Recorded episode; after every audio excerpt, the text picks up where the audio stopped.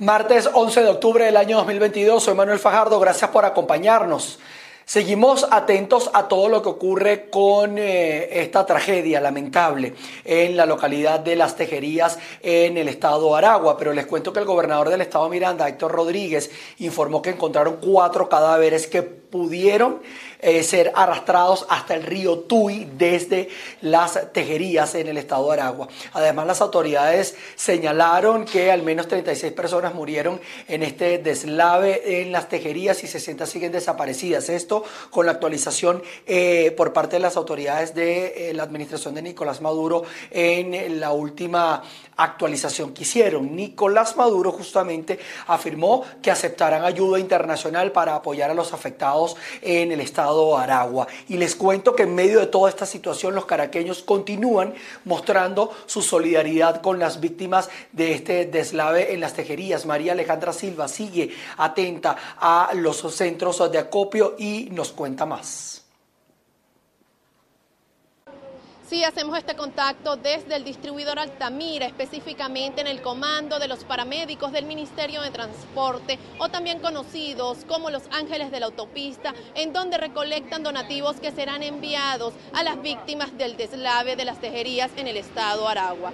Los paramédicos de este centro de acopio nos comentaban que han recibido más de 1.500 litros de agua y superaron los 1.000 kilogramos de alimentos no perecederos, así como ropa, zapatos, cobijas, colchonetas y juguetes para los niños que fueron afectados durante esta tragedia. También nos señalaban que este centro de acopio está habilitado durante las 24 horas del día, por lo que esperan que los caraqueños sigan activados continuamente en esta jornada de donación. Nos señalaron además que aparte de las donaciones, por lo que están bastante agradecidos, necesitan linternas, regletas, picos, palas, guantes de carnaza, aceite de motor mineral para vehículos, y gasolina. Esto con el objetivo de continuar con el apoyo que está brindando una cuadrilla de más de 30 paramédicos que se encuentran en las tejerías desde la madrugada del pasado domingo. Por último, les recordamos que los centros de acopio habilitados en la ciudad de Caracas son la Federación de Centros Universitarios de la Universidad Central de Venezuela, el Estadio Universitario, la Plaza de los Palo Grandes y la Plaza Altamira, sede Cáritas de Venezuela en Montalbán y la Universidad Santa María. Estos puntos estarán trabajando desde las 8 a.m. hasta las 4 p.m. y les recordamos nuevamente que este punto va a estar habilitado durante las 24 horas para recibir las donaciones de todos los caraqueños, por los que los invitamos a continuar donando para las víctimas del deslave de las tejerías. Desde Caracas, Venezuela, María Alejandra Silva. Miren, fíjense que también en este recorrido eh, requieren alimentos no perecederos, artículos de higiene personal, medicinas, ropa que esté en buen estado, hidratación, sábanas, toallas, colchonetas y también alimentos para perros, alimentos para perros. Esto es muy importante porque muchas mascotas quedaron de alguna u otra manera también eh, afectadas con toda esta situación, entendiendo que son muchas, muchas las familias damnificadas. Vamos a continuar con otras informaciones porque habitantes de la parroquia y Delfonso Vázquez en el estado Zulia aseguran sentir miedo porque continúan las lluvias, no han cesado allá. Se incrementarán los daños en sus comunidades debido a estas precipitaciones. Establecemos el presente contacto desde el estado Zulia. Nos encontramos específicamente en la parroquia Idelfonso Vázquez de la ciudad de Maracaibo, donde sus habitantes aún permanecen afectados por las inundaciones que se han registrado desde el pasado domingo. Puede ocurrir una desgracia. Incluso estamos aquí en el ambulatorio y podemos ver Aquí puedes ver que varias cosas se han deteriorado en el ambulatorio, por lo menos las escaleras, la parte donde de los tubos abajo, los bloques se han deteriorado por dentro porque el agua les ha entrado y han, y y las mismas casas de aquí también están bastante deterioradas, están este, los bloques deshaciéndose con, la cuestión del agua. En algunas partes entró el agua y se, se llevaron cosas que habían en los patios, se arrastraron hacia la laguna y de ahí se, se han perdido cosas que habían en los patios y por causa del agua no hemos podido recuperarlas. Pues. Bueno, vamos a tener lluvias de leve a moderada y posiblemente con cargas de agua bastante prolongadas. Eh, eso es dentro de 24 a 72 horas aproximadamente. La evaporación que tenemos y el, nivel de sensación de calor nos obliga que en el día va a estar comportándose de esa manera, pero las precipitaciones se pueden presentar en horas nocturnas como últimamente nos está sucediendo dentro del municipio y Mira, entre la última y la penúltima, vamos a hablar de la penúltima, llegamos a 78 litros por metro cuadrado. Y en la penúltima, en la última, perdón, llegamos casi a los 90 litros por metro cuadrado. O sea, estamos hablando de casi media pipa en un espacio con mucha agua y prolongadas, pues, porque esta última alcanzamos más de los cinco, las 5 horas. O sea, eso fue desde las doce y media de la noche del día, del día domingo de la madrugada hasta casi las 9 de la mañana de ese mismo día. Los pronósticos de lluvias aún se mantienen en un lapso entre 48 a 72 horas. Esto según la información que nos suministró el director de Protección Civil de la ciudad de Maracaibo. Se espera que para las próximas horas también las autoridades municipales y regionales continúen su recorrido por las zonas afectadas. Es la información que podemos aportar desde el Estado Zulia, reportó María Carolina Quintero. Organizaciones no gubernamentales en el estado Mérida se han concentrado para recolectar insumos y alimentos y también donaciones para las familias afectadas en las tejerías. Amigos de BPI en el Estado Mérida, diversas organizaciones no gubernamentales se han concentrado en la Avenida de las Américas, una importante arteria vial, para recolectar recursos y donaciones para las familias afectadas en las tejerías. Vamos a escuchar parte de las declaraciones. El día de hoy, desde la ciudad de Mérida, un grupo de fundaciones y personas de buen corazón hemos decidido montar un centro de acopio en la esquina de la Avenida de las Américas, en favor de nuestros hermanos del Estado de Aragua, específicamente de tejerías. Todo el mundo sabe que ha ocurrido un desastre sin precedentes que no solamente ha dejado a familias damnificadas, sino que también ha ocasionado lamentablemente la pérdida de múltiples vidas humanas. Nosotros estamos de la mejor voluntad, con la mayor disposición de aportar a estas personas que han sufrido este desastre, pero que estamos pidiendo la colaboración de todos los merideños sabiendo el gentilicio de nuestra ciudad. Por eso vamos a estar acá hoy martes 11 de octubre desde las 10 de la mañana hasta las 3 de la tarde y si el tiempo nos deja, un poco más.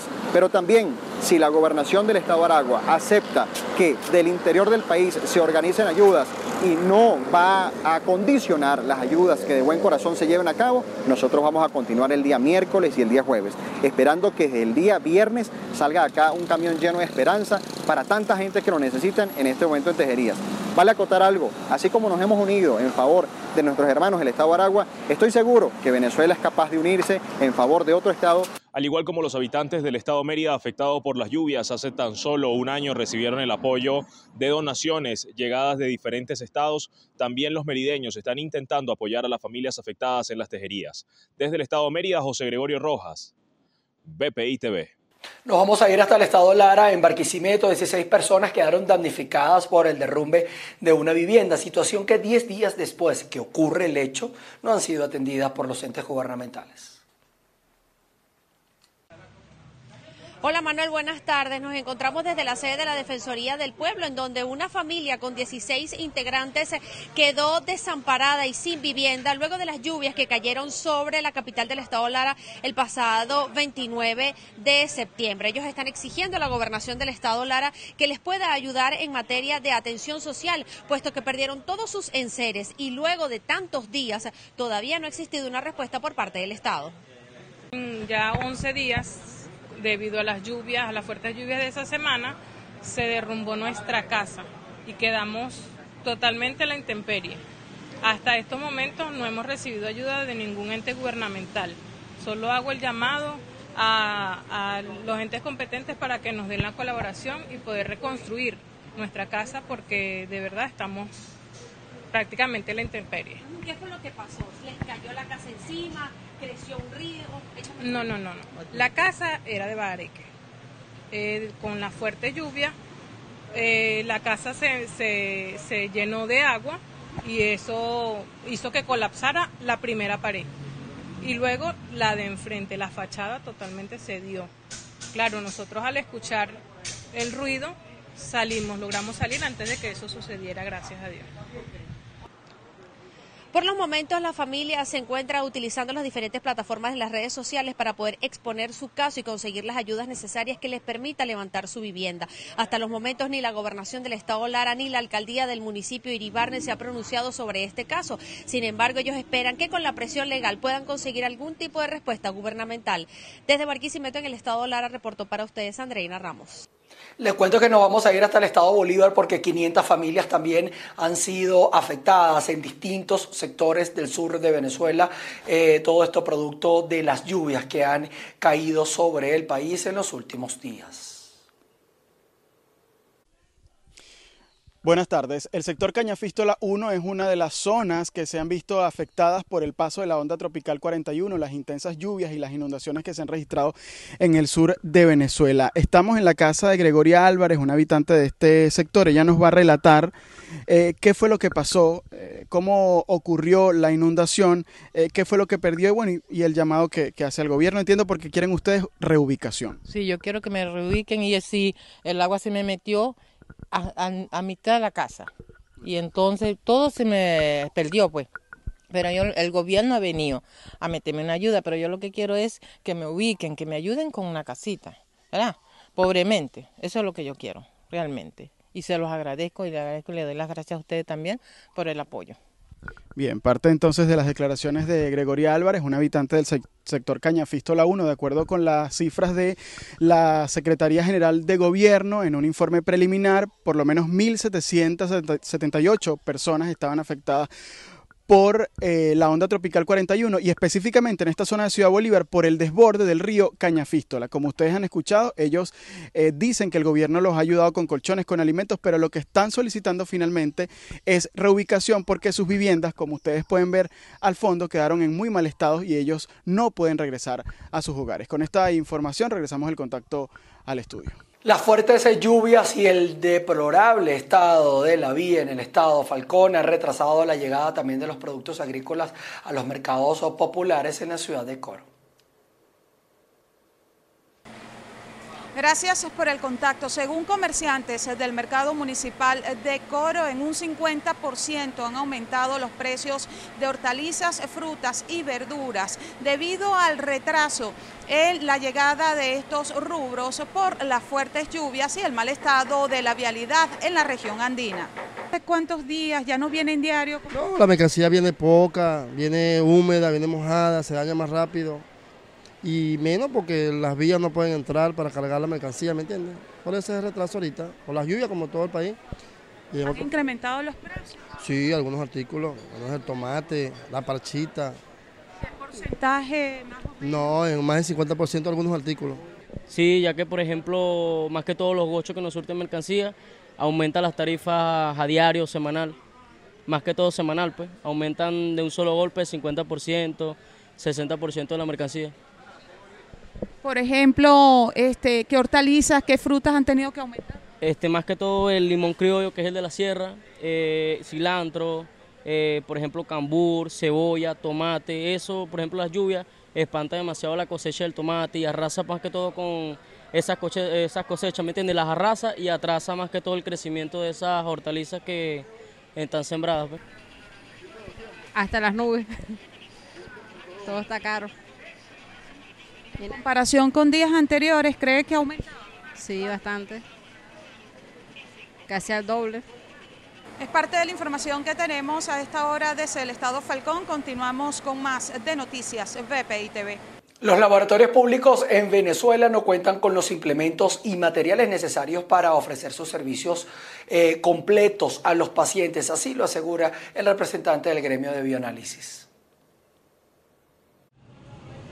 Saludos, gracias por este contacto. La presidenta del Colegio de Bioanalistas de Venezuela asegura que en un 90% los laboratorios públicos están inoperativos. Esto por falta de reactivos y de materiales. Vamos a escuchar lo que nos dijo. El salario es un patrimonio de la familia.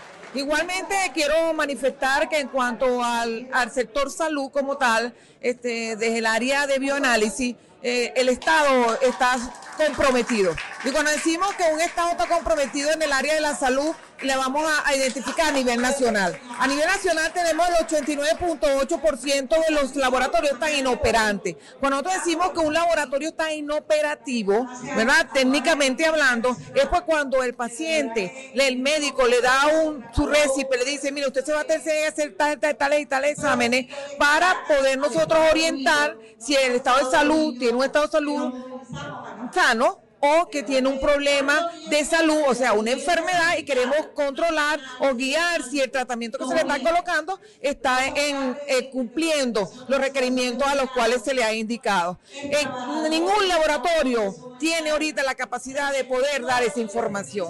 Entonces, así como sucede en el Estado Trujillo, en el Estado Trujillo no tenemos la capacidad de los laboratorios ni los del Seguro Social, que es parte de la seguridad social porque los trabajadores pagan este Seguro Social para que le brinde un, sistema, un, servicio de asistencia social dentro de la seguridad social del trabajador.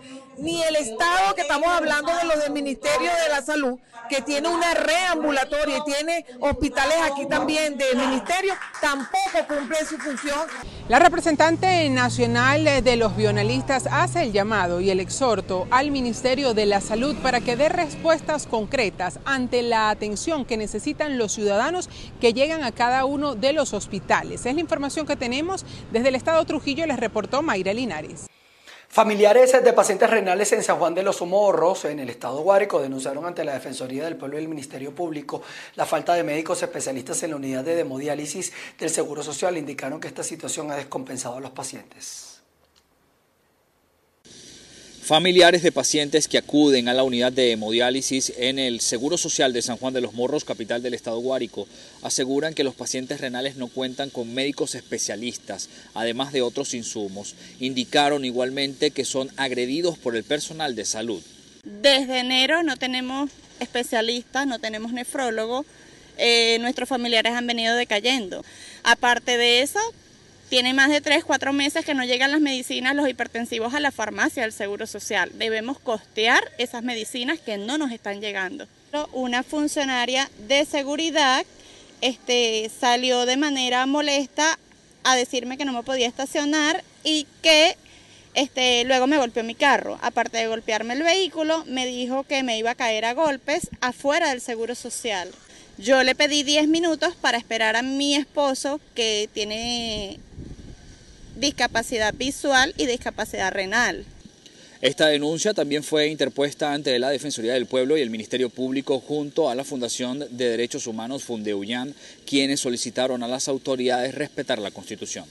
Autoridades, exhortamos a las autoridades que sea revisada la conducta de esta funcionaria de conformidad con el artículo 79 de la Ley de Estatuto de la Función Pública, asimismo como el 83 constitucional, el cual establece el derecho a la salud de cada uno de los ciudadanos. Además de esto, es importante que se revisen las, condiciones en las que se encuentra el hospital. Fundeuyan también reiteró que el acceso a la salud es constantemente vulnerado, sobre todo por la falta de condiciones en los centros de salud. En Guárico, Venezuela, Jorge González. En el estado portuguesa, jubilados y pensionados protestaron en Acarigua por la exigencia en la reapertura de un comedor popular que años atrás permitía la alimentación de unos 200 adultos mayores. Veamos más detalles en el siguiente reporte de Manuel Alvarado. Así es, gracias por el contacto. Y es que la vocera de los adultos mayores en el municipio Páez, Irma Mendoza, manifestó que ante la situación de crisis que se vive en el país y que afecta de manera especial a los adultos mayores, se hace necesario contar con este tipo de programas sociales. Veamos. Es la segunda vez que venimos a la alcaldía del municipio Páez a entregar hoy, hicimos, hicimos hacer entrega de este documento en el que se hace la solicitud de la revisión del por qué no está abierto el comedor popular para nuestros abuelos. Pero además veníamos a plantear también el hecho de que les hayan suspendido servicio de agua a los abuelos que están en la zona diagonal a esta institución. Resulta que todo es un protocolo. Aquí hay que pasar por 500 porteros para que puedan recibir a uno. No dejan ahí parado, el paso nos dice que tenemos que callarnos porque estamos haciendo mucha bulla. Entonces a los señores concejales y al señor alcalde se le olvida que cuando andan en los barrios quieren que la gente les haga bulla para que vean que están ahí, que están ganando y que están haciendo una buena gestión. Pero resulta que cuando vienen las personas aquí no son atendidos. Bien, estos hacen un llamado a que se atienda esta demanda a la brevedad ya que aseguran que los actuales salarios y pensiones no cubren ni siquiera las necesidades más básicas de alimentación de la población de adultos mayores.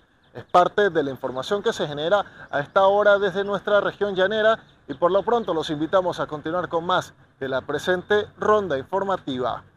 Un lamentable hecho se registró en el municipio San Diego, esto en el estado Carabobo, cuando cuatro personas fallecieron al incendiarse su vivienda mientras dormían. Sí, gracias por el contacto que lo establecemos desde el estado Carabobo. El hecho ocurrió en la urbanización Tiziana Villas, en el municipio San Diego. Los seis integrantes de este grupo familiar se encontraban dormidos cuando ocurrió el cortocircuito. Los vecinos continúan consternados y nos narran la historia. Lo que ocurrió fue que un ventilador hizo corto y lamentablemente agarró las ventanas y agarró el sofá que estaba justo pegado de la ventana y bueno, lamentablemente para nosotros el lugar donde se... las vías de escape de la casa es por el lugar donde se generó el incendio. Eh, lamentablemente fallecieron este, tres personas y un infante. El su padre este, salió ileso. la última persona que sacaron, que es el esposo de una de ellas, este, está hospitalizado, está en una de las clínicas aquí en, en el estado. Está fuera de peligro, pero está en estado de shock al enterarse que, su, que perdió su familia. El dueño de la vivienda intentó sacar al resto de la familia y pidió ayuda a los vecinos. Sin embargo, su esposa, sus dos hijas y su nieto quedaron atrapados en el interior de la vivienda. Los hombres se fueron a la parte de atrás de, las casas. Bueno, ellos prestaron sus auxilios porque hay tanques, lanzaban todos de agua, era tierra. Eh, ¿Qué más hicieron? Rompieron, trataron con una ¿cómo se llama? Una mandarria. Abrieron, trataron de abrir las puertas. Recuerde que con el fuego se como se compacta más todo. Y bueno, lamentablemente no pudieron sacarlas hasta que llegaron los bomberos. Los bomberos este, regaron el, su, su agua a medida que ellos pudieron, porque de paso no tenían combustible para hacer ese, para dar el servicio que ellos prestan bueno, como pudieron, prestaron el servicio y bueno, poco a poco fueron sacando uno de ellos. El primero que sale es el infante. Lamentablemente ahí ya nosotros observábamos que el niño no tenía signos vitales. Luego sale una de las chicas, luego sale la mamá y vemos que las mamás sí tenían signos vitales, los vecinos en sus camionetas porque nunca llegaron las ambulancias, una, una sola ambulancia llegó y los atendieron en la vía no tenían los recursos para atender la emergencia.